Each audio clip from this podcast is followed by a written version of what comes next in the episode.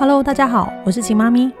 近十年来，我成功协助上千个孩子奠定规律作息、均衡饮食以及充足睡眠的习惯，并将做法详细的写在《秦妈咪副食品全攻略二点零》和《秦妈咪作息饮食全攻略》这两本书当中。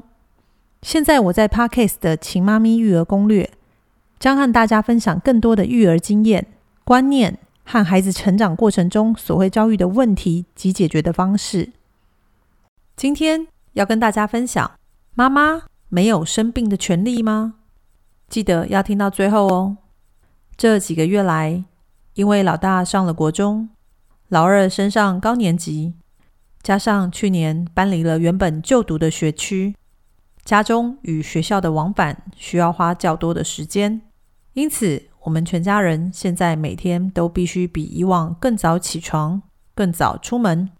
而我和先生从下午三点半就准备开始接孩子回家吃饭，再送去上课，晚点再去接回家。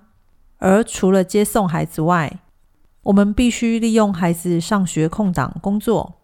虽然生活作息是规律的，但生活的步调变得忙碌又急促。一个星期前，我只要在车上工作，不一会儿的时间就开始头晕。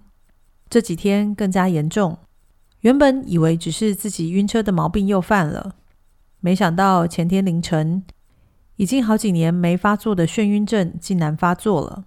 边睡觉边觉得天旋地转，被晕醒后，原本想再睡一下，起床应该就好了，但起床后更糟了，不但下床无法站立，最后连爬带走的出了房门，告诉正在煮早餐的秦爸状况后。我就瘫在椅子上，完全无法动弹了。这时，两个孩子已经自动起床，穿好衣服，准备吃早餐。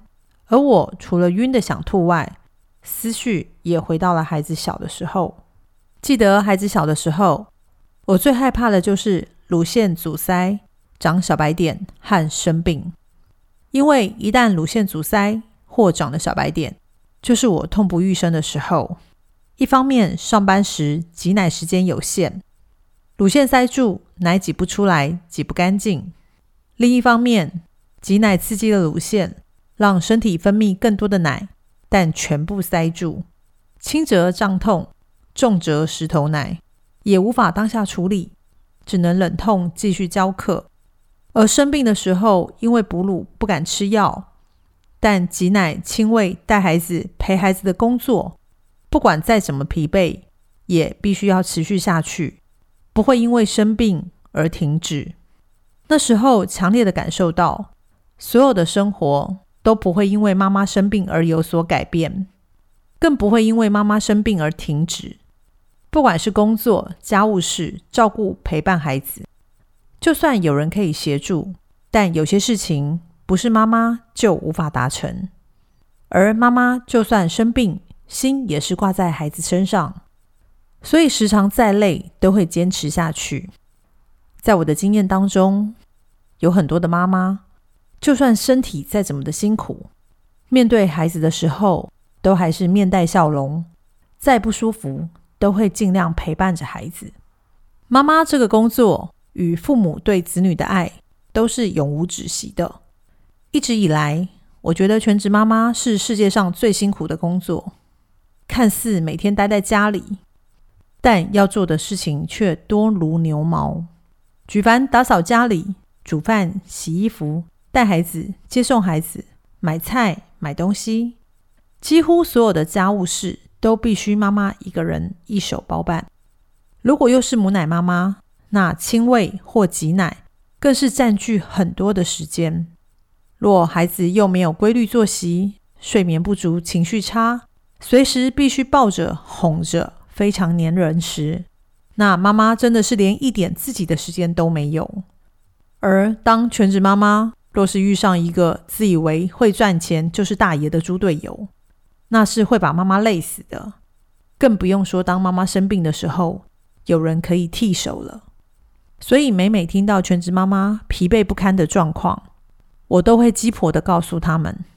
妈妈，你可以让孩子每天都有固定规律的作息，学会自行入睡，吃对营养的食物，那他就可以好好的吃，好好的睡，拥有好的情绪，也不会无时无刻需要被抱着。那妈妈你就会多出很多很多的休息时间，身体也不会如此疲惫不堪，无法负荷。但往往很多妈妈在还没有了解方法，还没有开始训练，就先入为主的觉得我的孩子没办法，我受不了让孩子哭，我的家人没有办法接受，这是在虐待孩子吗？孩子非常需要自主权呐，孩子需要自主权，但殊不知。训练孩子拥有规律作息、自行入睡的时间是非常短暂且快速的。大多数的妈妈因为不了解自己与孩子，不相信自己与孩子，所以才会觉得不可能、做不到，而觉得孩子需要自主权的父母，更是滥用了“自主权”这三个字。当一个人受过教育，真正了解自己，并探索自己的内在。他才能够拥有真正的自主权。回归正题，妈妈们这种长期疲惫的状况，累的只有妈妈自己和身边听妈妈抱怨的人，而最辛苦的，就是长期吃不好、睡不好，只能用哭闹讨安抚和宣泄情绪的孩子。因为这种哭闹可能延续到两岁、三岁，甚至更大。我自己因为十多年来持续着让孩子有规律作息、充足睡眠、均衡饮食，在努力坚持着吃、喝、睡的原则下，孩子越来越大，给我和先生的反馈也越来越多、越来越明显。加上这几年来，我们不给孩子任何三 C，包含手机。孩子放学后与放假时，除了偶尔和同学出去玩。我们全家都喜欢一起活动。我和先生依然把持原则，相信孩子，但不溺爱。所以孩子给我的反馈就是，自己学会做自己时间的主人，为自己负责。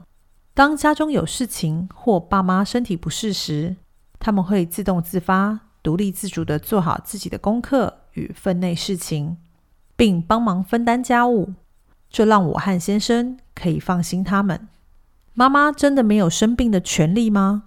当然有，只要能让孩子有规律作息、充足睡眠、均衡饮食，就算妈妈生病，也不用一直抱着孩子、哄着孩子、陪着孩子睡觉。